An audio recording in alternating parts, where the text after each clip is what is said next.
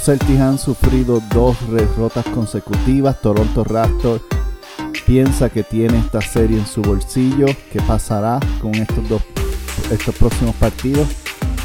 Veremos a ver. La serie está 2 a 2. Qué desilusión realmente.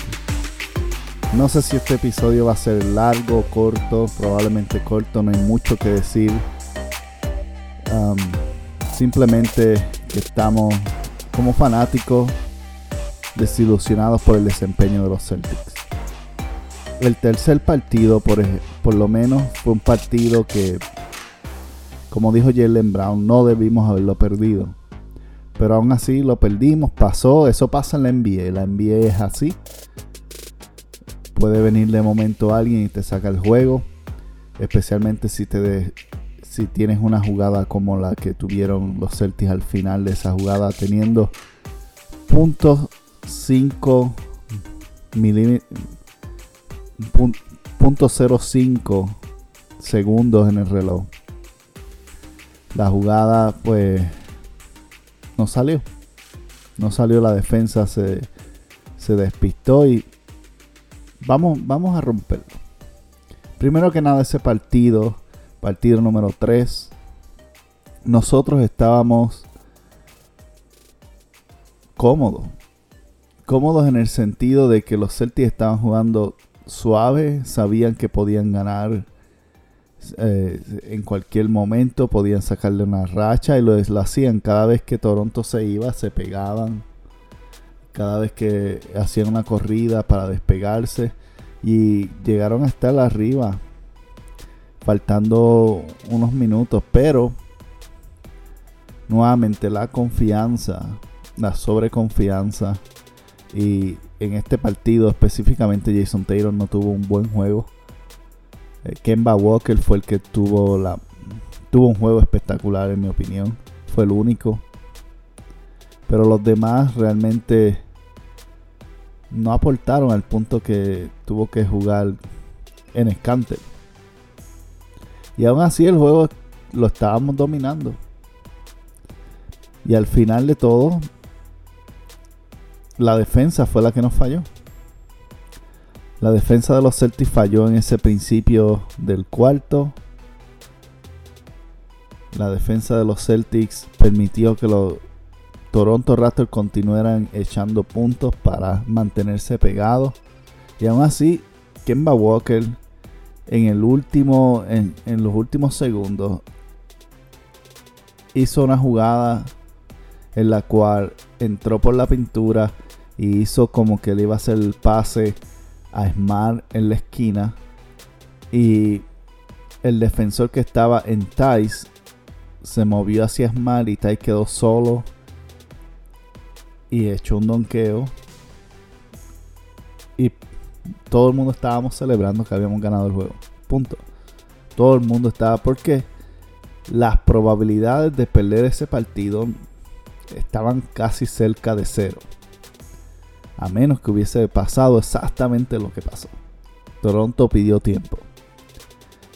Salido del tiempo, Brad Stevens sustituye a Taco el árbitro le dice a Taco que se tiene que parar más atrás y le permite a Lauri echarse hacia atrás para que tuviese distancia. Nadie está hablando de eso, pero en, posesiones normales usualmente los dejan pegarse, pero no le, a Taco no le permitieron pegarse. No es excusa, pero observación. Luego de eso, estaban manejando hombre a hombre y OG Ananobi, que ha sido el, el jugador, en mi opinión, que ha, que ha sido la clave para Toronto en todos los partidos. En Toronto ha tenido puntuación la mayoría porque OG Ananobi ha estado envuelto en las ofensivas. Cogiendo rebotes ofensivos, tirando canastos de tres certeros. OG Ananobi ha sido demasiado sólido para los Toronto Raptors. Y la razón por la cual están 2 a 2. Siendo honesto. Y Oye Novi estaba siendo defendido por Jason Tatum. Jason Tatum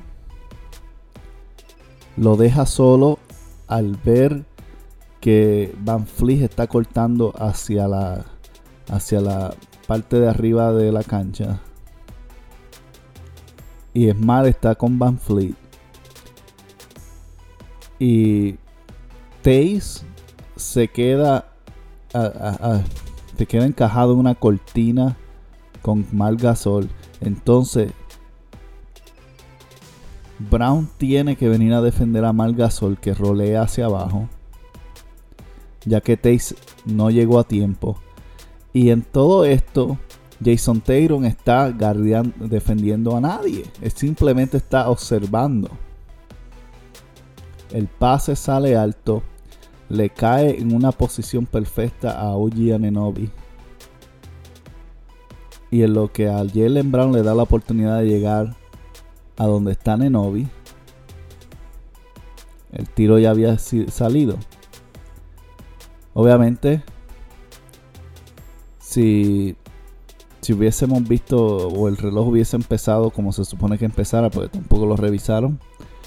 Si tú miras el, el video en cámara lenta, el reloj empieza no cuando a Nenobi le cae el balón en la mano, el reloj comienza cuando él ya se está elevando. Pero fue una jugada tan rápido que pues pasó. Y son factores, no es excusas, son simplemente factores que fueron reales. Pasaron muchas cosas que fueron perfectas para Toronto y errores para los Celtics que contribuyeron en esa derrota. Nos movimos al otro, al otro juego porque pensamos que los Celtics iban a, a demostrar el dominio que han tenido hasta ahora en la serie en el próximo cuarto. Y no pudiésemos haber estado más equivocados. Toronto hizo lo que quiso y los árbitros los ayudaron. Desde el principio del juego se vio que el juego se iba a cantar para Toronto y no había vergüenza. Lo cantaron así. Posesiones Tenover. Y tú veías a un lado el pito y al otro lado nada.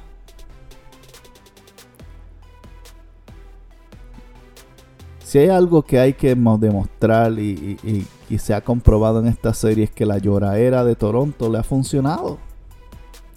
Toronto yo no me había no me había fijado tanto, no le había prestado tanta atención a Toronto hasta esta serie.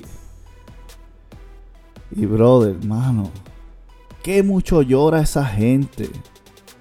Y Lauri, se quejan de Smart, pero Lauri está flopeando todo el juego. Pasa cualquier cosa y alguien de Toronto está hablándole al dirigente y nadie le da técnica. frustra. Mientras tanto, Brad Steven obviamente trata de mantener su, su calma y eso, pero contra. Si estás viendo que eh, el oponente está saliéndose con las suyas por la lloradera y las caras. Mira, llega al tal punto que él es, eh, es parte del show. Cada vez que pasa algo, la cámara va a buscar cuál es la expresión en la cara que tiene. Le ha funcionado la estrategia de la lloraera. Como dicen en mi tierra, bebé que no llora no mama teta. Y eso es lo que está haciendo Toronto. Cada jugada, cada posesión, una lloradera. Lauri está haciendo moverías, Danny eh, eh, tirándose y jalándose los pelos y dando vueltas en, en el piso. Se tiran hacia lo loco. Y le está funcionando.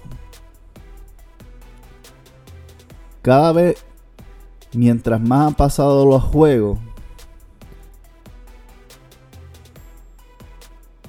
más los árbitros han favorecido a Toronto. Y desde que Nisners dijo que los árbitros trataron muy bien a Jason Taylor, que no fue que lo trataron muy bien, es que lo tenían a golpe limpio.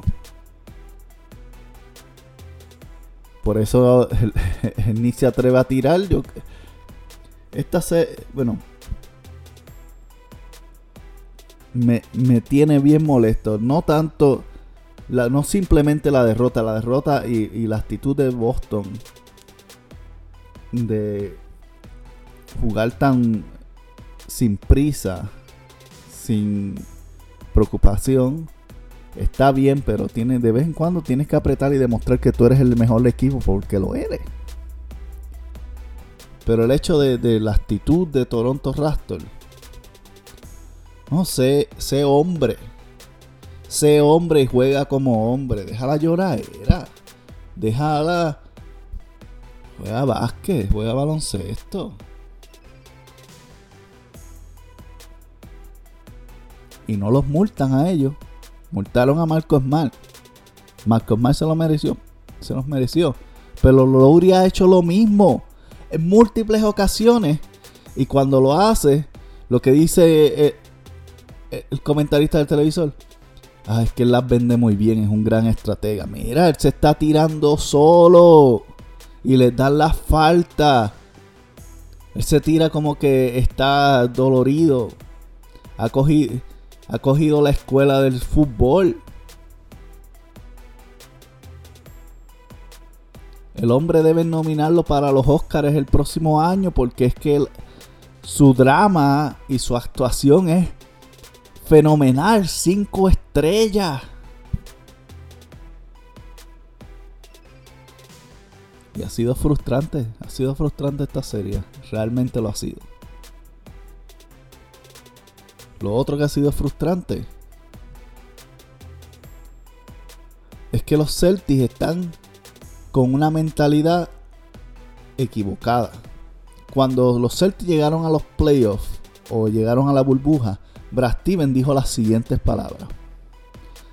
Nosotros vamos a enfocarnos a poner jugadores en la cancha que complementen y que hagan mejores a los cuatro estelares.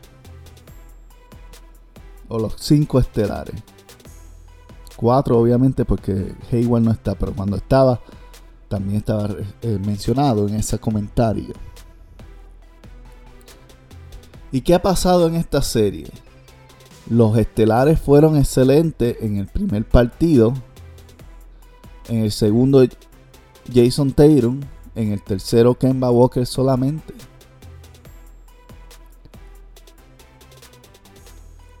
En el cuarto partido, nadie. Y lo que han hecho es que los Celtics se han enfocado a tener su juego en estilo de serie regular, a que todo el mundo come del plato. Y no es así. Tú no puedes tener a Semi Oyele, sea la madre, tirando 20 tiros en una serie ya se cree Stephen Curry. Metió una y tiró 20. No. Tú no puedes tener tiros que terminen con Grant Williams. Tú no puedes tener tiros que terminen con cualquiera de los otros de la banca. De vez en cuando un tiro, está bien, se te perdona. Pero en todas las posesiones, Jason Tatum pasando el balón, Jalen Brown que en el cuarto partido no, no metió ni una hasta el final, pero se entiende. Pero a la misma vez, con la misma mentalidad, pasando el balón. Y Kemba Walker, ¿sabes? Kemba Walker tuvo solamente nueve tiros en la segunda mitad. Nueve tiros. Igualmente en el juego número 3, Jason Taylor solamente tuvo siete tiros en la segunda mitad. Cuando eso es para que Jason Taylor Jalen Brown, Marcus Mal y Kemba Walker sean los únicos que están tirando. Por eso Toronto está donde está. Porque se han puesto muy, muy flojo. Muy vago. Muy suave, muy pudding.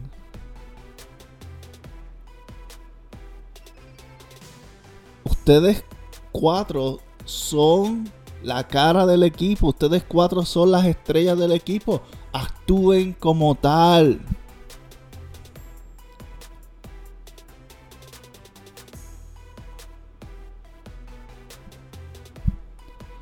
Pero ahora vamos para un quinto partido.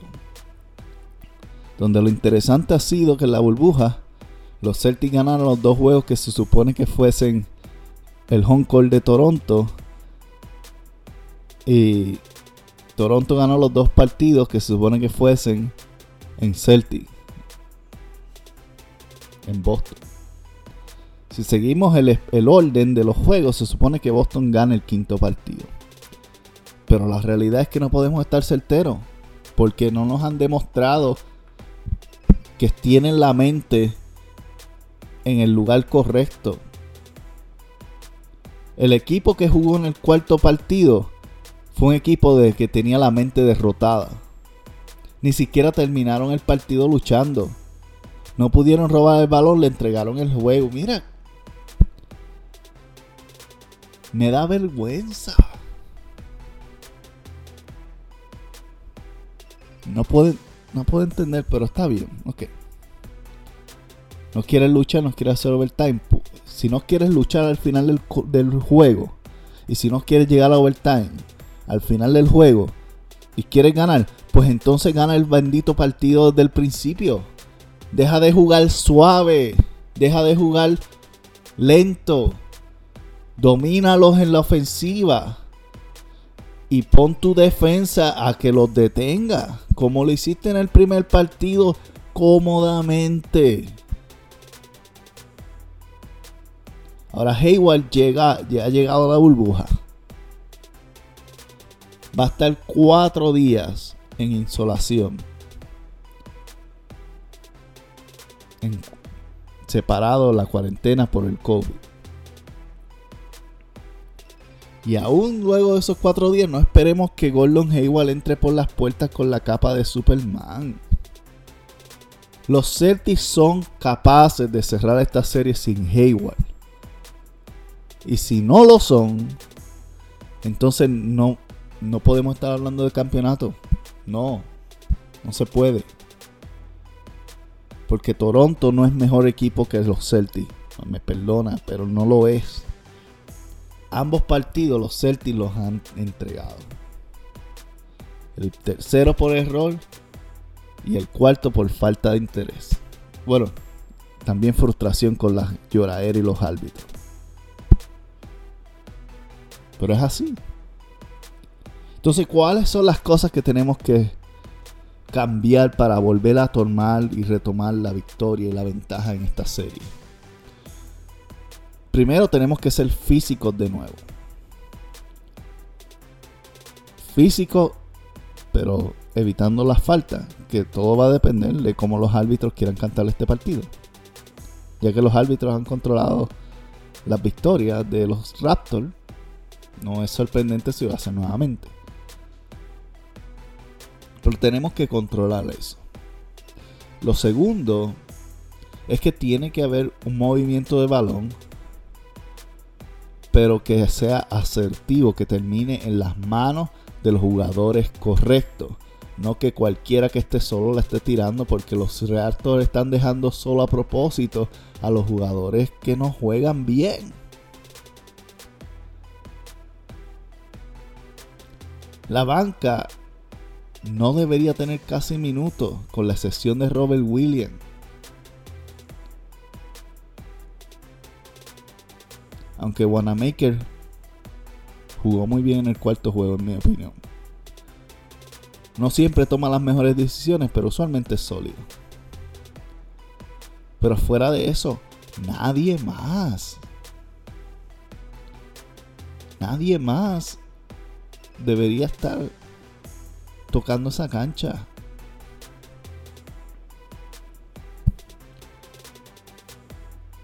Y si tienes que poner, pues ponga a Gran William, porque Semi Oyeles. Yo no entiendo, pero yo espero, yo espero con toda mi ansia y tengo una fe en Danny Ainge de que va a sacarlo del equipo, porque Brad Stevens se enamora de la gente que lleva tiempo en los equipos y eso me, molesta. Brad Stevens es tremendo, brillante, estratega, muy buena persona y todo eso. Pero se enamora de la gente que lleva tiempo conociendo, como que se lo merece. Lo vimos el año pasado dándole tiempo a Terry Rossier y dándole tiempo a otros que no se lo merecían. Por el simple hecho de complacer a la gente que llevaba tiempo en el equipo. Y si tú no eres un jugador bueno, ningún nivel de seniority en un equipo te debe dar tiempo de jugar. Así que yo, yo espero de corazón, con todos mis deseos y todas mis ansias, que termine esta temporada y que no veamos a Semi hoy en la imagen uniforme celta.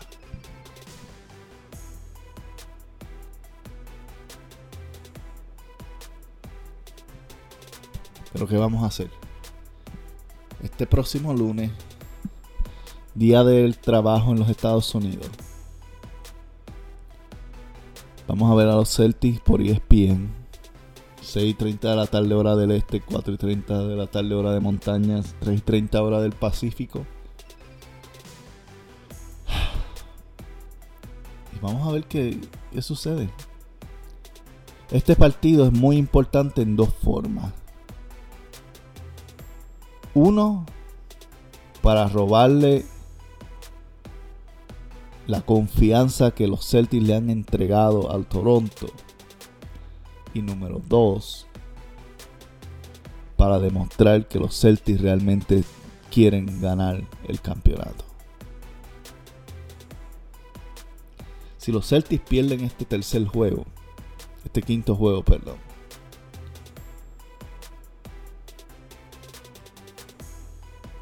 se van a ir, no pasan esta serie. sencillo como eso. Si los Celtics pierden este partido, los Celtics van a estar de vuelta en Massachusetts la próxima semana.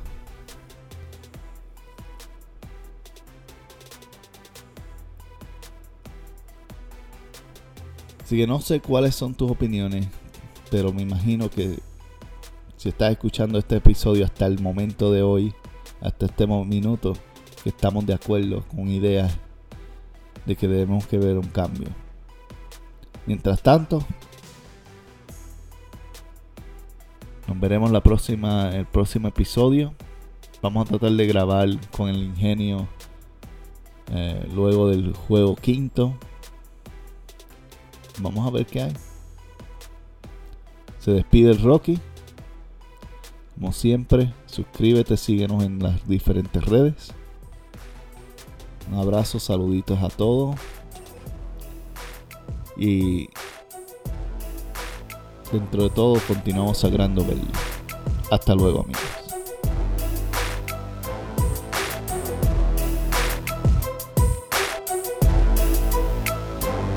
Si te gustó este programa, recuerda que te puedes suscribir donde quiera que lo descargaste o donde quiera que lo escuchaste en FM, tu plataforma de podcast favorita. Y también recuerda suscribirte a nuestro Facebook, seguirnos en Mentes Celtic con Rocky Ruiz o a través de nuestro grupo Mentes Boston Celtic. Te esperamos en el próximo episodio y compártelo con alguien más.